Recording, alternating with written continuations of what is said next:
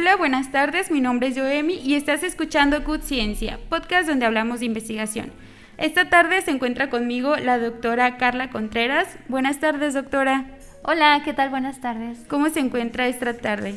Me encuentro muy bien, muy contenta de estar eh, aquí compartiendo espacio para conversar contigo y pues para también transmitir algunas ideas a las y los radioescuchas. Claro, ¿me permite presentarla? Eh, ella es doctora en Ciencias Sociales con especialidad en Antropología Social por CIAS Occidente. Es maestra en Psicología Social por la Universidad Católica del Norte de Chile y es psicóloga por la Universidad de Guadalajara. Actualmente es profesora del Departamento de Economía y Ciencias Políticas del Centro Universitario de Tonalá. Bueno, este, el tema que vamos a estar hablando esta tarde es sobre las maternidades contemporáneas en dos obras de ficción. Es sobre un artículo que ya tiene publicado la doctora, ¿correcto?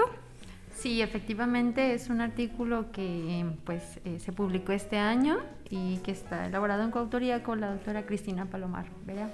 Claro, eh, antes de, comenzar de lleno al tema, quisiera que nos platicara pues eh, un poco sobre usted, cuál es su línea de investigación, las clases que imparte. Ah, pues muy bien, mira, te cuento este, eh, que, como ya lo leíste, pues soy psicóloga de formación y, también tengo pues una pasión hacia la antropología que se vio materializada en el doctorado. Y pues en relación con mis líneas de investigación están pues varias, ¿no? Este, en realidad la línea que, que es el eje articulador de todos mis trabajos pues es género y subjetividades. Eh, sin embargo, pues tengo eh, bastante trabajo eh, específicamente en el tema de embarazos y maternidades. Este, de hecho, mi tesis doctoral fue pues, sobre el tema del embarazo y consistió en analizar la experiencia del embarazo en mujeres gestantes residentes en Guadalajara, ¿no? Guadalajara, México. Y pues aquí en CUT estoy impartiendo clases en la maestría de gestión de gobiernos locales. Mm. Y pues también eh, tengo bastantes intereses por el tema de las metodologías, tanto cualitativas como cuantitativas, y por la teoría social. Son como mis grandes intereses y áreas de, de, docencia. Eh, quisiera que nos platicara cómo nace su gusto por la investigación. Ok, bueno, esta es una pregunta muy interesante porque yo inicié eh, como en el camino de la investigación cuando era estudiante este, cuando era estudiante gracias a una beca eh, de, estímulos a estudiantes sobresalientes que justamente me derivó pues a un, a área de trabajo y acompañamiento con un investigador y pues ese, ese fue como el trayecto, ¿no? Ese fue el camino. Eh, fue como pues muy padre porque desde estudiante pues empecé con la oportunidad de participar en congresos, este, de hacer colaboraciones con investigadores ya más consolidados, primero como, como su asistente y ya después como, como su colaboradora y pues ha sido un trayecto muy apasionante, muy padre, ¿no? Claro. Este, también desde la licenciatura pues empecé participando en varios veranos de investigación científica en el marco de la de la Academia Mexicana de Ciencias y también de mm. los veranos del fin. Y de eso derivaron pues otros proyectos este, ya con financiamiento, ¿no? Con financiamiento con ASIR y de otras áreas y pues ese ha sido como, como el tránsito. Que estaba leyendo en su currículum que hizo su maestría en Chile. Eh, sí, efectivamente hice, hice la maestría con una beca de la Secretaría de Relaciones Exteriores. Este, en Chile. Fue una experiencia pues muy padre, no solamente cultural, sino también formativamente. El trabajo de los chilenos es muy interesante porque tienen una postura pues muy muy crítica, muy este muy deconstructiva de la realidad, de las, de las problemáticas y fue muy formadora para mí. Entonces, este, pues eso marcó de, de manera muy importante mis afinidades teóricas y también mis posturas ante algunas temáticas que, que están más en la línea latinoamericanista. ¿Es muy difícil hacer un posgrado en otro país? Este, yo creo que es muy transformador. No podría decir que difícil. Este, me parece que eh, conseguir las becas y demás eh, no es no es una cuestión que sea compleja como tal, siempre y cuando, pues claro, tengas una trayectoria que vaya evidenciando que eh, pues tienes competencias, que estás realmente inmerso e interesado en, en la investigación, en tener un buen desempeño, eso es total y absolutamente viable, ¿no? Y ya como tal la experiencia pues es muy transformadora porque vives pues... Eh, vives esas ciudades receptoras y esas universidades como un forajero y pues eso te abre un aprendizaje constante, ¿no? Es como si volviésemos a ser niños. Claro. Eh, como conocer otra vez todo de nuevo, ¿no? Sí, claro. Para mí fue muy desafiante que este, yo me formé a nivel licenciatura en UDG y pues eh, la verdad es que tenía muy pues un alto desempeño en, en el pregrado y cuando llegué al posgrado, este, el primer semestre fue muy desafiante a nivel de aprendizaje, de retos, de alcanzar un nivel de, ciertas cosas, este, de discusión, que yo creo que sí me, me abrió pues una, una noción muy padre y distinta de, de la investigación. ¿En el programa Delfín también se fue a otro país o lo hizo aquí mismo? Fíjate que en el programa Delfín me fui, este, en un, año me fui al, al, Tecnológico de Monterrey, pero en la sede de, del Estado de México. Ah, ok. Eso fue el primer año y el segundo año eh, me fui a la UNAM. Este, mm. Y pues esa, esa fue como la, la experiencia. Ambos fueron nacionales, pero también pues muy, muy padres, ¿no? Claro, aprendes de investigación. Yo también hice un verano delfín y creo que es donde pones a prueba, ¿no? Tus habilidades que vas adquiriendo en clase y demás, es cuando te enfrentas ahora sí a la realidad de una investigación. Entonces, siendo estudiante, tener la oportunidad de, presenciar una estancia de investigación, ya sea en el país o fuera del país, eh, pues te abre eh, a muchas experiencias para poder em, pues sí, o sea, tener experiencia en investigación como tal, ¿no? Claro. Eh, ya me permite eh, iniciar con el tema que vamos a estar hablando hoy, doctora. Sí, claro, por supuesto. Vamos a entrar así de lleno. Eh, ¿En qué consistió la investigación? Vamos a recordar el tema, es las maternidades contemporáneas en dos obras de ficción. ¿En qué consistió la investigación, doctora? Bueno, pues aquí te, te cuento que este es un texto que que nació ah, eh, y que es como uno de los subproductos este, que emergieron de mi tesis doctoral. Entonces, en el doctorado, como yo te contaba, pues estaba muy interesada en analizar la experiencia de embarazo y cuáles eran los efectos que la, la, o las experiencias de embarazo tienen en la subjetividad de las mujeres, ¿no? Entonces ese fue como mi, mi gran interés, este, pensémoslo como proyecto de investigación. En ese marco, eh, yo empecé a identificar varias cosas. Una de ellas es que pues las mujeres durante el embarazo se enfrentan y, se ven abrumadas con una gran cantidad de información proveniente de distintas vías, ¿no? Eh, de las redes sociales, este, y de las apps, por ejemplo, hay toda una app de embarazo, eh, también de, pues, los discursos de la iglesia, de la familia, de la pareja, de distintos actores que vienen a ser significativos para cómo se vive y se entiende el embarazo, ¿no? Eh, y pues uno de los actores importantes empecé a, identificar que era pues la ficción televisiva, Entonces eh, ahí empezó como una, un interés por qué está pasando en la ficción televisiva, por cómo en la ficción televisiva se, se reproducen, se muestran, se presentan estereotipos, deseos, roles eh, de los sujetos sociales, ¿no? Entonces, bueno, eso yo, yo lo tenía como perspectiva, como una parte de, mi tesis doctoral, que incluso fue alguna, de las categorías que revisé, pero en el 2019 me, me, fui a hacer una estancia de investigación a la Universidad de Buenos Aires. Eh, a la Facultad de, Filosofía y Letras. Y bueno, ahí, este, cuando llegué a la Facultad de Filosofía y Letras, rápidamente me dijeron, no, pues, ¿sabes qué? Ve a este seminario, ¿no? Y pues fui a, un seminario muy padre sobre maternidades situadas y demás. Y en el seminario me dijeron, oye, pues es imperdible que veas esta serie que está revolucionando el tema de la maternidad y de los feminismos, bla, bla, bla. Entonces ahí me, eh, pues me aproximé y conocí la serie televisiva Pequeña Victoria que desde los ojos de alguien distante culturalmente, yo mexicana en, Argentina, viendo la serie, me pareció como muy interesante, ¿no? Entonces, de ahí sale la idea del artículo que, que elaboré en conjunto con la doctora Cristina y en el que pretendíamos pues analizar los significados relacionados con la, maternidad contemporánea en dos obras de, ficción, ¿no? Una era eh, pues eh, una serie de televisión que era la serie Pequeña Victoria, que te cuento que pues me aproximé a ella gracias a la estadía en Argentina. Y la otra es una obra literaria eh, que se llama Feliz Final. Y que también toca el tema pues de las maternidades, ¿no? Entonces así fue como, como surgió el, texto de la maternidad, las maternidades contemporáneas en dos obras de, ficción. Claro, para poner contexto a la audiencia, em, se analizaron, eh, fue una serie y una telenovela, ¿verdad? Fue una serie, una serie que es Pequeña Victoria y un libro que se llama Feliz Final.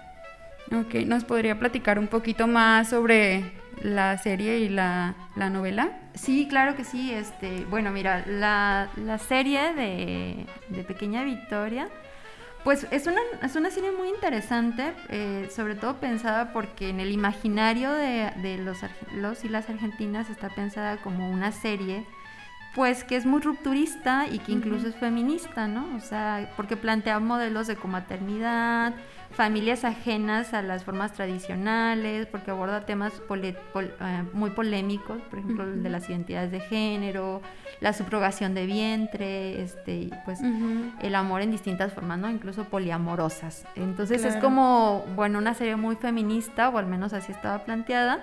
Y la historia es la siguiente, o sea, Pequeña Victoria consiste en eh, una mujer de aproximadamente 40, 43 años que eh, es muy competitiva laboralmente, que, tiene una gran pasión por su desarrollo profesional y que no quiere embarazarse porque le parece que los permisos de eh, maternidad pues le quitan competitividad laboral, ¿no? Y aparte tampoco quiere vivir esa parte corporal del embarazo, etcétera.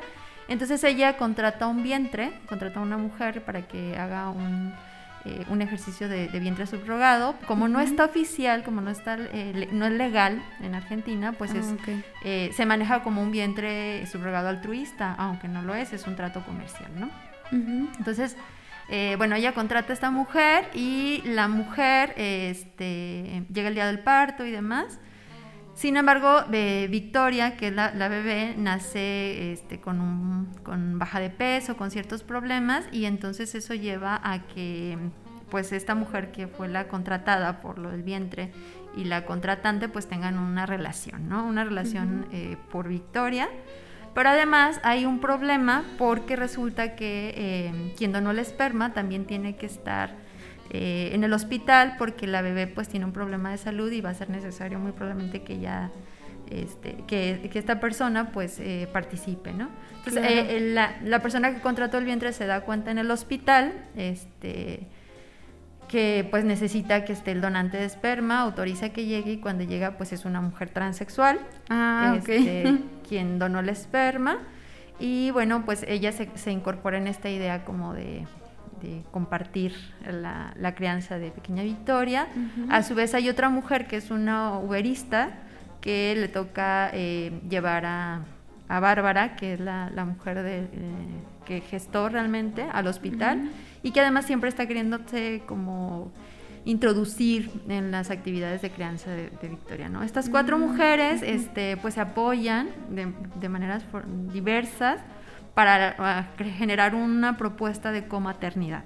¿no? Entonces ellas hacen un ejercicio de maternidad colectiva, eh, pero es muy interesante la, la serie porque eh, ya cuando se analiza como tal, pues van, va develándose una idea de lo que es la maternidad, una idea que es muy intensiva, que es muy demandante, que es una maternidad aparte muy culposa, que implica renuncias al proyecto profesional, al proyecto laboral. Y también va, va develándose pues una serie de cosas este, que, que, curiosamente son profundamente tradicionales, ¿no? O sea, esta mujer, eh, Yasmín, que busca un vientre subrogado porque no quería renunciar a su proyecto profesional, hay algunos episodios en los que, por ejemplo, termina sin querer eh, platicar con una persona porque no quiere robarle tiempo a, Victoria, ¿no? Que además tiene un nombre simbólico, Victoria. Ajá. Este, y eh, también em, empieza como, por ejemplo, en alguna de las escenas, está, está a punto de tener relaciones sexuales con un exnovio que ella quería muchísimo y escucha un audio de que pequeña Victoria eh, se puso mal y lo deja ahí, ni siquiera le avisa ni nada y sale corriendo despavorida porque parte del supuesto de que los bebés merecen absolutamente toda la atención, todo el amor, hay que cuidarlos efectivamente, la crianza con apego y demás. Entonces empieza a ser muy caótica en cuanto a, la, su vida personal, ¿no? Entonces, bueno, pues esa es, esa es eh, la serie Pequeña Victoria.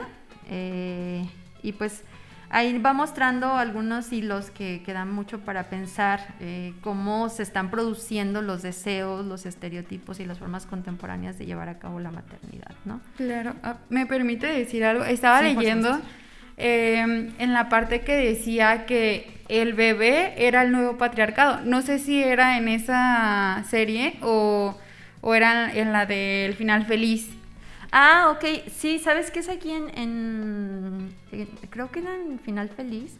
ah, ok. Lo que pasa es que hay todo un asunto eh, también que se devela en las dos series, tanto en la serie como en la obra literaria, y es una tensión generacional muy importante. ¿no? O sea, la idea de lo que significaba la maternidad para, para generaciones de las madres o las abuelas es muy distinta a la de las mujeres contemporáneas y jóvenes, ¿no? Entonces, en ambas series se muestran distintos tipos de crianza, distintas ideas de cómo, cómo acompañar, cuidar a los niños eh, y también el lugar que deberían de tener en la familia, ¿no? Entonces, en estas disputas y tensiones generacionales entre, entre madres e hijas, o, suegras y, y, nueras, lo que se va mostrando o lo que va quedando claro es que eh, para la generación más contemporánea la maternidad tiene que ser un modelo de maternidad intensiva que implica el sacrificio a lo mejor del proyecto, eh, que implica eh, tener una disposición emocional constante, que evitar que el niño sufra, que implica a lo mejor este, estar siempre leyendo cosas, buscando información, sometiéndose a la evaluación constante de médicos, de psicólogos, de psicopedagogos para hacerlo bien, ¿no? Entonces, en alguna de las discusiones que se plasman en, me parece que es en Final Feliz, eh, la, mm, la, persona de la otra generación, la mujer de la otra generación le dice, es que nos liberamos, o sea, tuvimos toda una revolución feminista y ahora resulta que tú este, estás pues sin un proyecto porque estás supeditada al bebé como un nuevo como un nuevo este, vigilante de tu comportamiento y como un, nuevo ente al que hay que servir, ¿no? Entonces, bueno, esa, esa es como Claro, porque, o sea, lo que pedía el bebé, lo que necesitaba el bebé, o sea, ya estaban, ¿no? Pero yo recordaba como que, yo creo que era eso lo que leí también, de la de Pequeña Victoria, en la que pues todas dejan como sus roles sociales, por así decirlo, pues para atender a la bebé, ¿no? Lo que a lo mejor estaban evitando en un principio, pero al fin y al cabo, pues eh, cayeron en la maternidad ah, intensiva, ¿no? Estaba hablando. Sí. Que, revela como más, más cuidado y más necesidad que, que antes, ¿no? No sé. Eh, ahora nos podría platicar un poco sobre el final feliz, de lo que trata la serie y demás. Ok, Feliz Final es una obra, es una obra literaria que, española que fue escrita por Isaac Rosa y pues que apareció en, en 2018 ¿no? en, la editorial Seix Barral de Barcelona.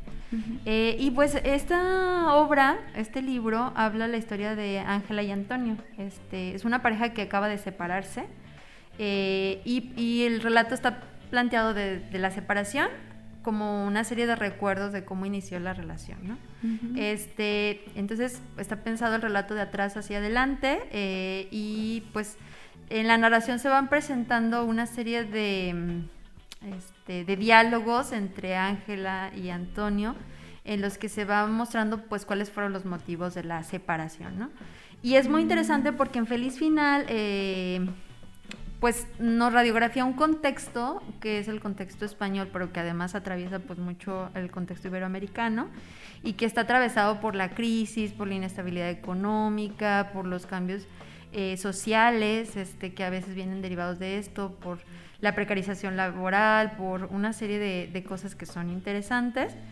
Y en ese marco nos muestra que uno de los motivos por los que la pareja eh, pues eh, rompe su vínculo amoroso es eh, tensiones que derivaron por eh, la maternidad y la paternidad, ¿no? O sea, mientras Ángela quería poner en el centro de su vida la crianza de sus hijas, este, y además eh, abandona su trabajo, quiere hacer una maternidad laboral que implica pues el colecho, amamantar a libre demanda, que implica estar leyendo todo el tiempo sobre las necesidades del bebé, que implica que el bebé, las bebés no sufran y prevenir que les pase cualquier cosa y que además están como una maternidad que está como muy atenazada por la culpa, la culpa de a lo mejor no hacerlo lo suficientemente bien, de no ser lo suficientemente sabio para enseñarle y demás.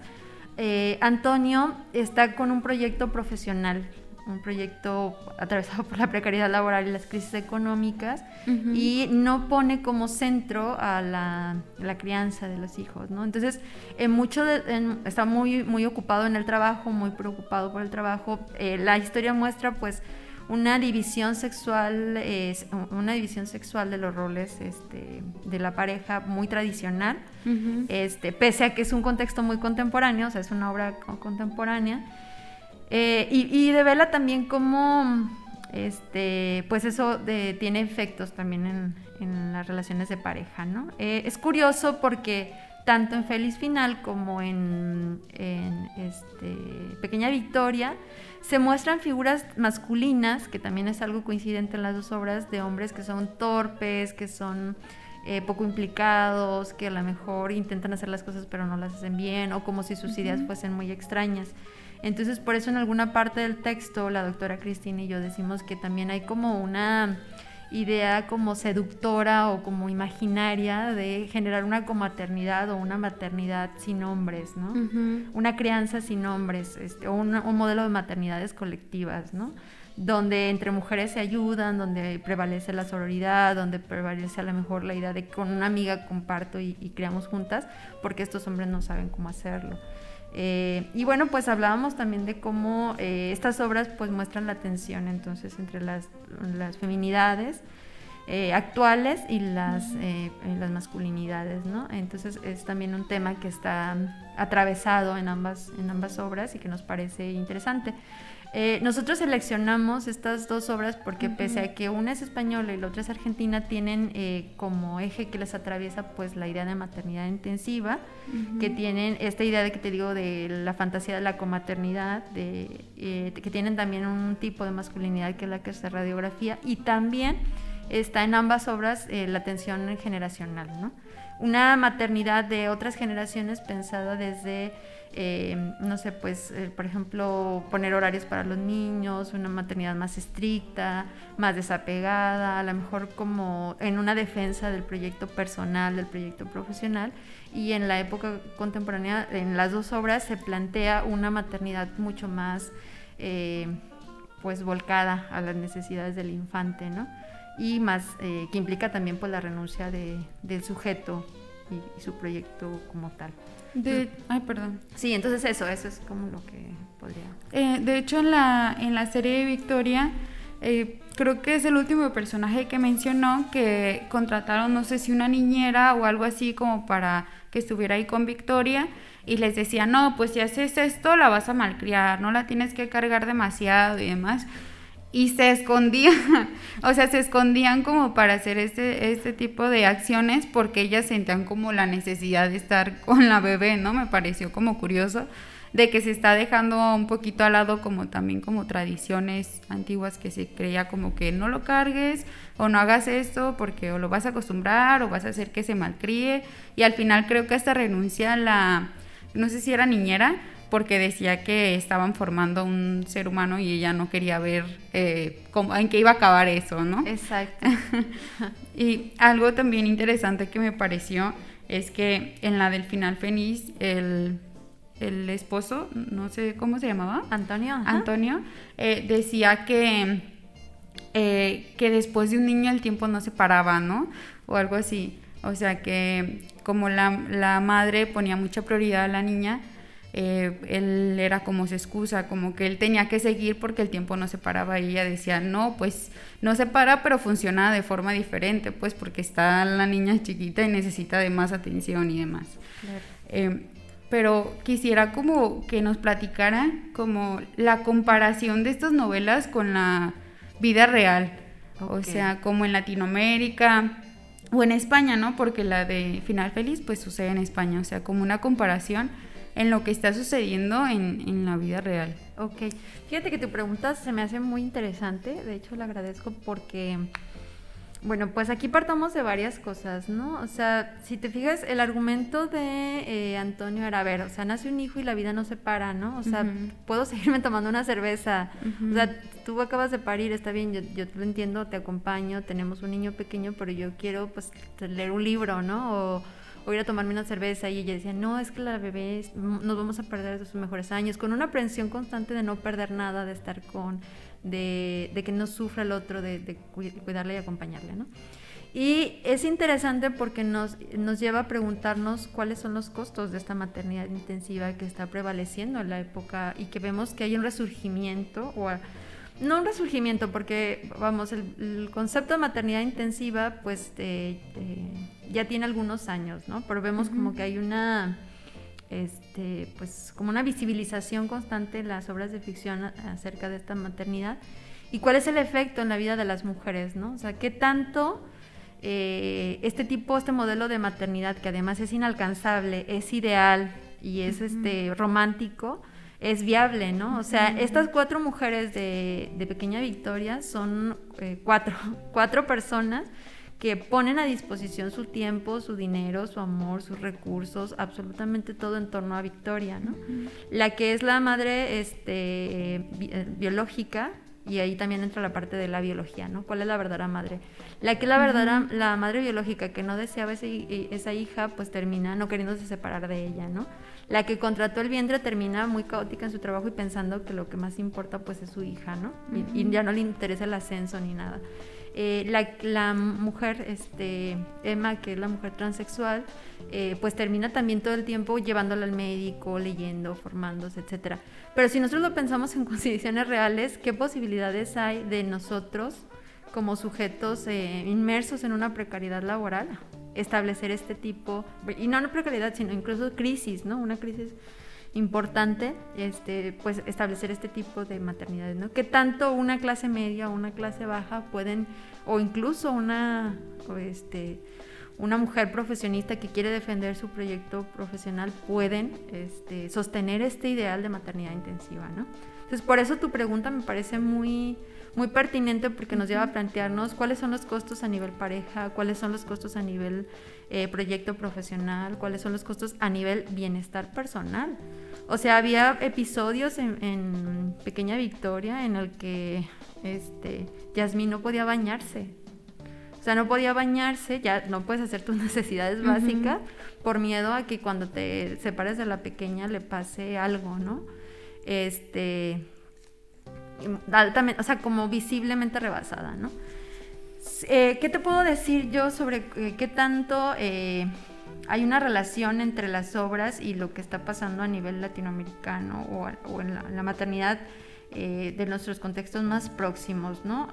una cosa que te puedo decir, pues, y que planteamos en el texto, es que pues la ficción televisiva es interesante porque establece modelos de ser sujeto, ¿no? O sea, a veces la ficción televisiva es un marcaje que muestra lo que está pasando en la realidad social, ¿no? Que evidencia o que lleva a la pantalla grande o a la obra literaria lo que está pasando, ¿no? Es un reflejo de la realidad. Y en otras es un modelo de lo que debiera ser, entonces, en ambos casos, pues lo que vemos es eh, eso, ¿no? Como, como esta construcción, esta producción social del deseo de cómo ser madres, ¿no? De cuál es el modelo, cuál es mi referente de cómo ejercer la maternidad.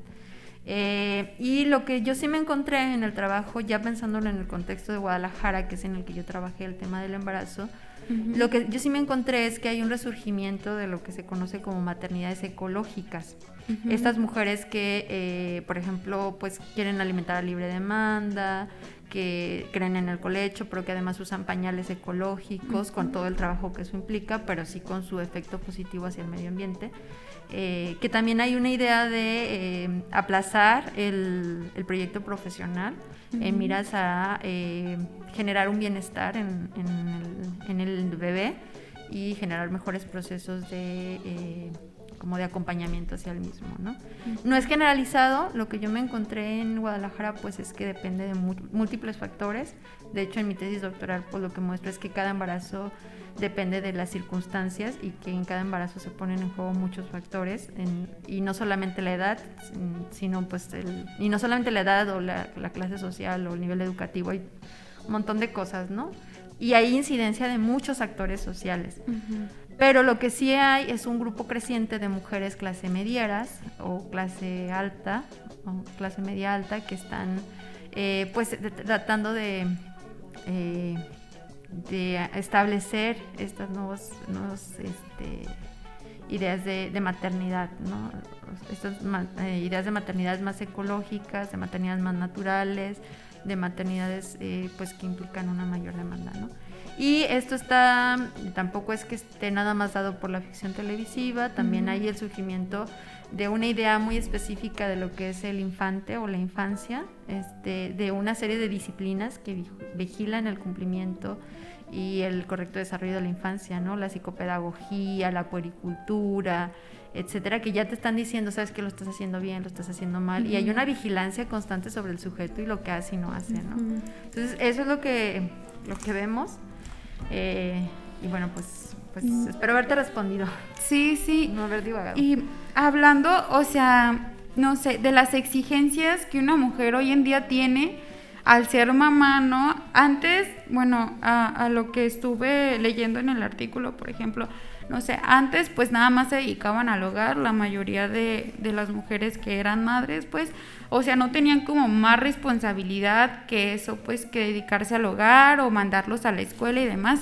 Y a lo mejor pues no había tanta información que te dijera lo que estás haciendo está mal o está bien o, o no sé si había tanta exigencia en, en la sociedad, ¿no?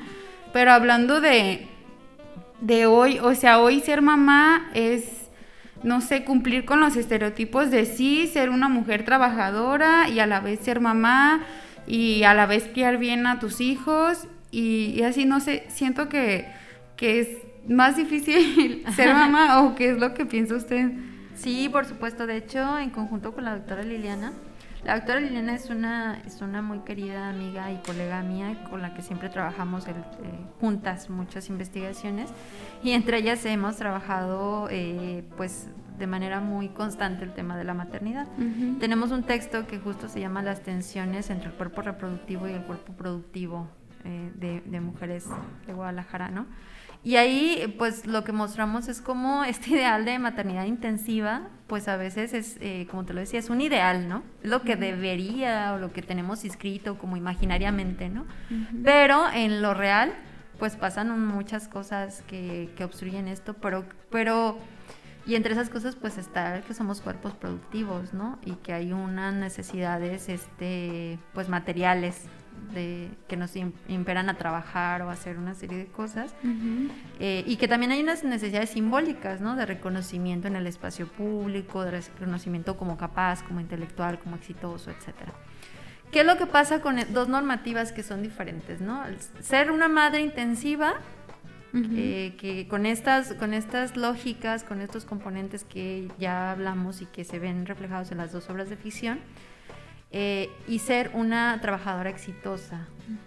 Eh, ¿Qué es lo que pasa? Pues lo que pasa es que las mujeres, esas mujeres que, están ahí como en medio de esos dos grandes imperativos, esas dos grandes normativas, pues terminan llenas de culpas, llenas de mucha tensión, llenas de un desgaste eh, físico y mental muy fuerte y además con una reducción significativa del tiempo para sí, del tiempo para la pareja, del tiempo para la vida eh, con otros, ¿no? Eh, y pues, eh, y bueno, en ese texto que es el de tensiones entre el cuerpo productivo y reproductivo de las mujeres, la doctora Liliana y yo, pues planteamos la metáfora de las mujeres como malabaristas, ¿no? O sea, muchas de ellas que están entre un frente y otro, pero no sin agobios, no sin tensiones, no sin malestares. Y algunas pues optan por dejar el proyecto profesional u otras optan por hacer una maternidad que no está basada en estos supuestos, ¿no? sino que es la maternidad que con mis circunstancias, con mis posibilidades tengo. Y en la práctica cotidiana están eh, resignificando, renovando el concepto de maternidad, ¿no? O sea, maternidad es más que esto, ¿no? Eh, incluso resignificando el por qué se trabaja o el por qué se hacen cosas como maneras de formar y crear a otros, ¿no? Como sujetos capaces, etcétera.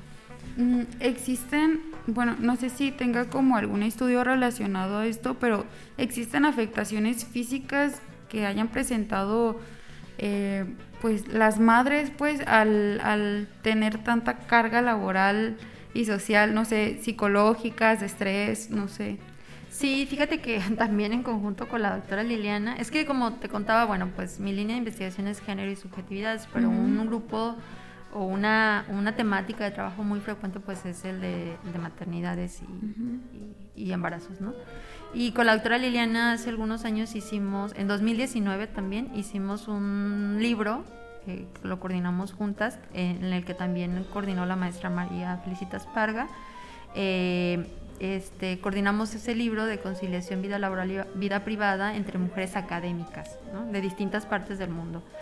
Y en ese libro hay un par de capítulos de algunos de los autores que, publican en él que justamente muestran eh, pues los efectos corporales de este estrés, cómo deriva también en enfermedades de, distintos tipos, este, cómo pues se, vive una ansiedad, una culpa y una serie de... Eh, pues malestares eh, psicológicos también importantes, ¿no?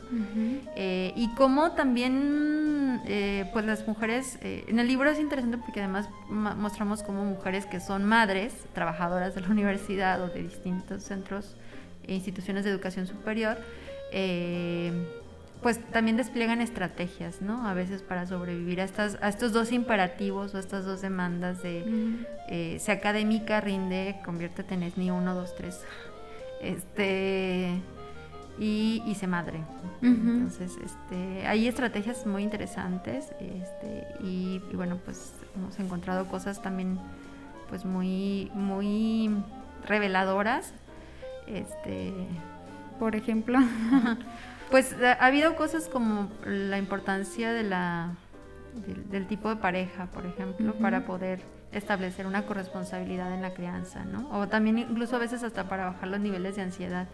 En el caso de Feliz Final, que es la, la obra que, que, suscita esta conversación, eh, y que es del texto que estamos mm, pues hablando el día de hoy, eh, se muestra una tensión entre Antonio y Ángela, ¿no? Que lleva, les lleva hacia la ruptura, la ruptura de pareja. Y eso lo encontramos también, muchas académicas que han terminado sus relaciones de pareja por, por estas tensiones. Pero también encontramos mujeres que han establecido eh, por relaciones de verdadero compañerismo y trabajo conjunto, padres eh, parejas que participan plenamente en la crianza, en, la educación, en la formación, y también parejas que emocionalmente son una contención muy importante y que ayudan a que las mujeres bajen sus eh, estándares de exigencia en cuanto a ser la, buena madre, que es una categoría que se ha creado para distinguir horriblemente a las mujeres entre las que hacen bien las cosas y las que no. Eh, y en realidad lo que se hace es un reconocimiento o una sanción. Entonces muchas de estas parejas pues lo que hacen es decir, a ver, o sea, Mm, distanciémonos de esa categoría, no tienes que ser la mejor trabajadora, podemos hacer lo, que, lo mejor que podemos con lo que tenemos. Entonces, bueno, eso ha sido una estrategia que muchas mujeres han, implementado desde la elección de la pareja, negociar cosas con la pareja, implicar a la pareja en, las tareas de crianza. Eh, otras mujeres, pues el trabajo y el asunto con las agendas, ¿no? O sea, cronometrado y, y, muy determinado el tiempo para sí, el tiempo para otros, el tiempo para trabajar. Eh, y bueno, pues así como, como distintas cosas que permiten eh, sobrellevar y, sobrevivir a, estos modelos, porque además, bueno, yo como psicóloga social, pues siempre está la, la, pregunta de, a ver, ¿qué tanto yo sujeto soy interferida por, eh, e influenciada por muchos otros, ¿no? ¿Y quiénes son esos otros que están influyendo en mi manera, en, en, mis ideales, en mis imaginarios de cómo ser, cómo actuar, cómo pensar, ¿no?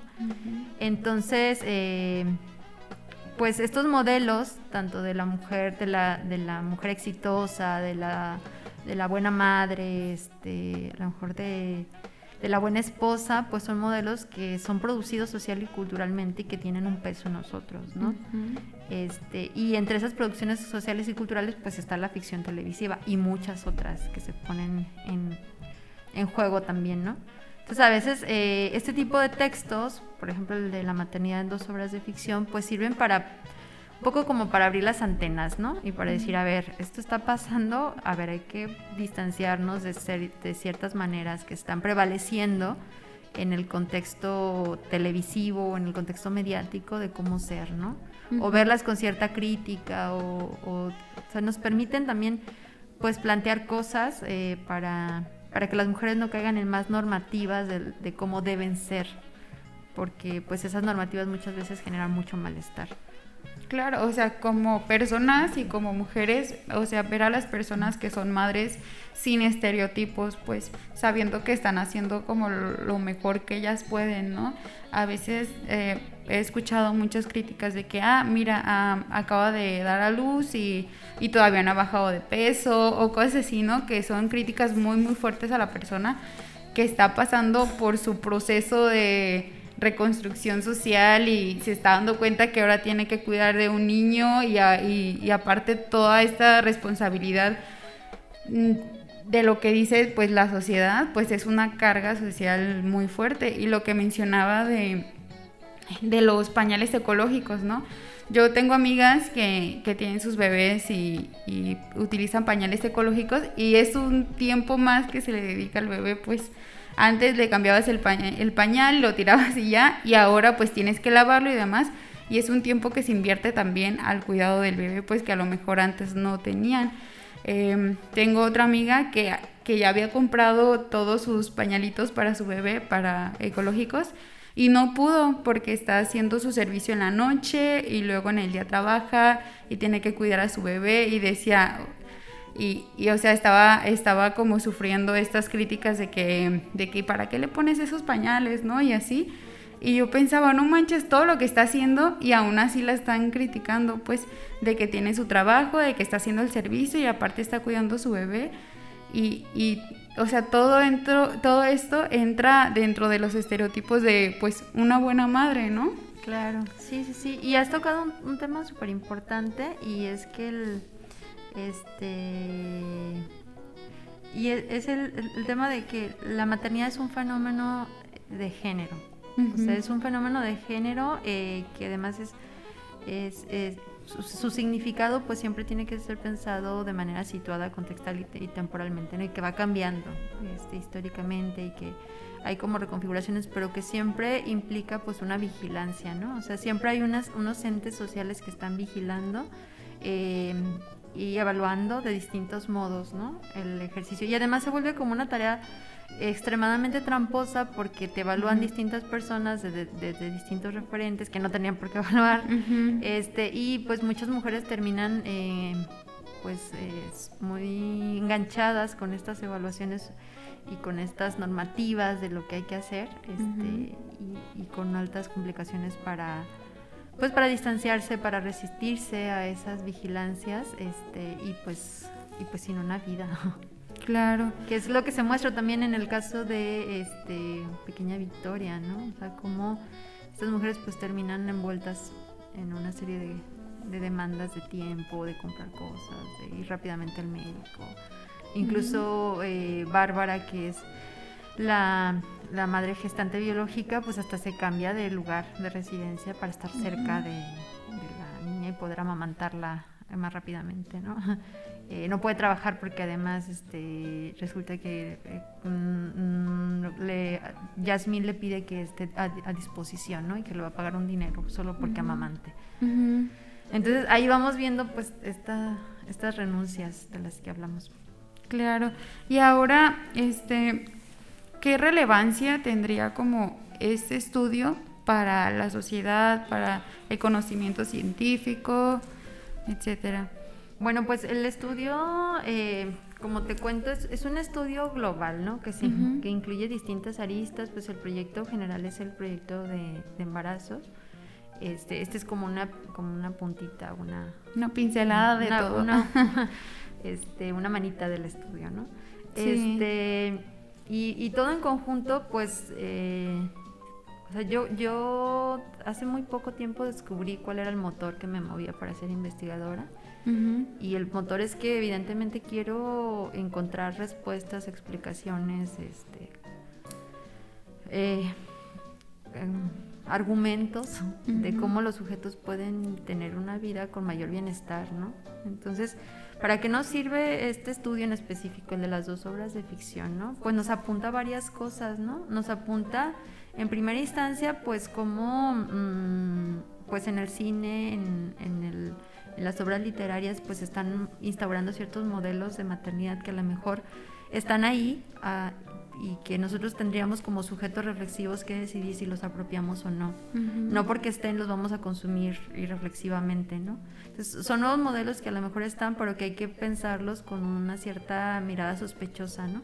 ¿Qué me implican? ¿Cuáles son los costos? ¿Qué tan viables son? ¿Qué tan posibles? ¿Por qué el bebé se está planteando de esta manera?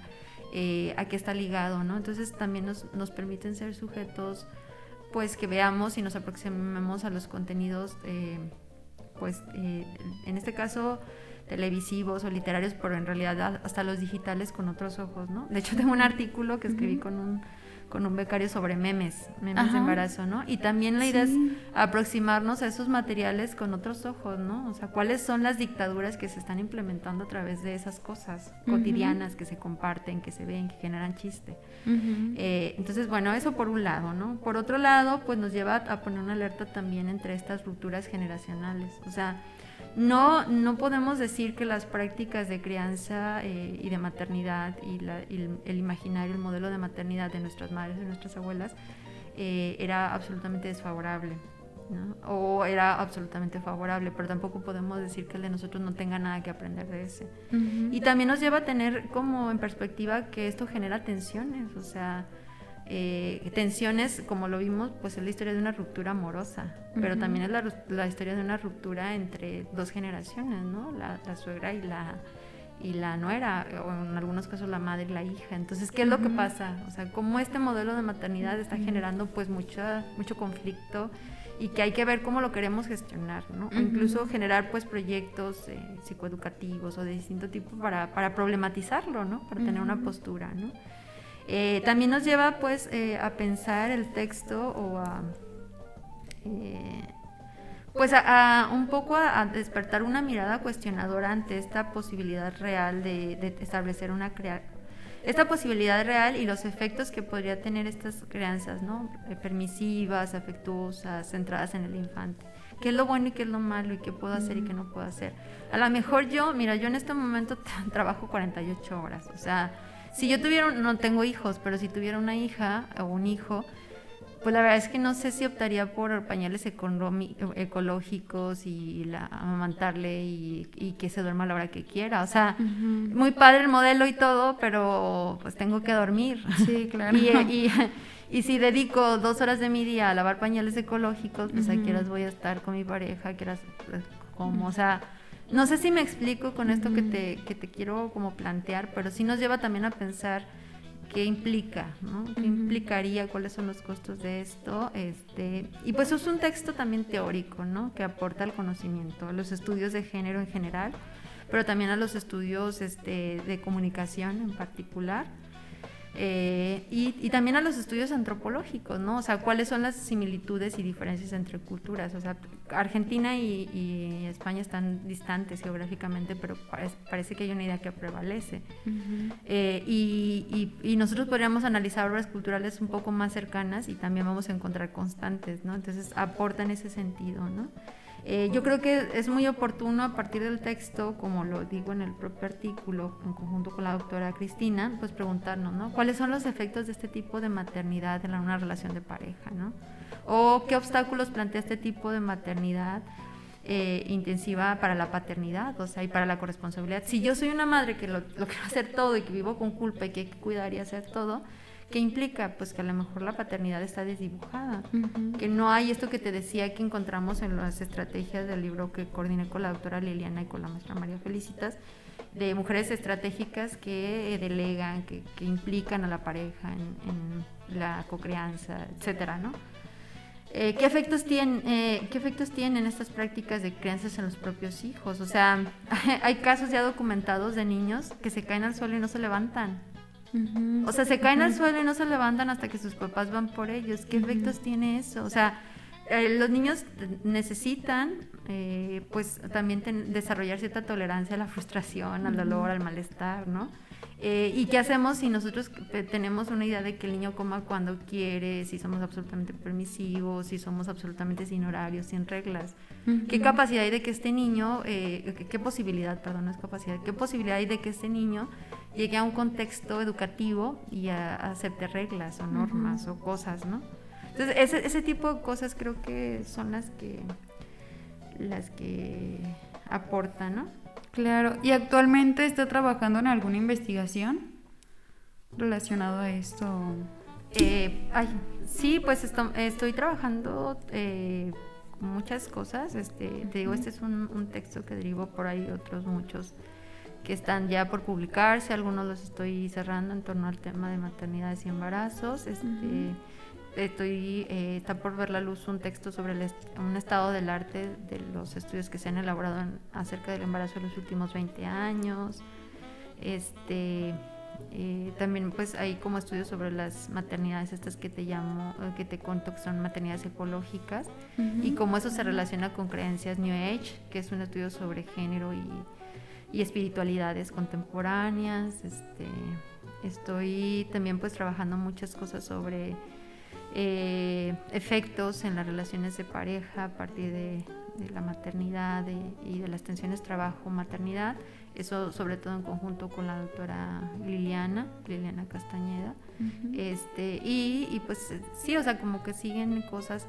Eh, también en conjunto con la doctora Liliana, ahora estamos haciendo un estudio sobre este, sobre mujeres académicas en el contexto de la pandemia y, los efectos que esto ha tenido en la vida privada. Este, y bueno, eso. También el tema de las maternidades pues me llevó eh, inevitablemente a aproximarme al tema de las paternidades.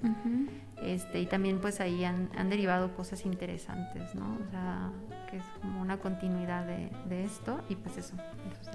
Claro, eh, preguntaba porque eh, también uno de los objetivos de este podcast es eh, poder llegar a los radioescuchas y si alguno tiene, o se incentiva en esta investigación, pues mm, que se contacte con usted. Entonces, igual ya conocen su línea de investigación. No sé si actualmente en este momento esté como iniciando alguna investigación y demás, que se puedan comunicar con usted si les interesaría trabajar en alguna investigación relacionada a esto.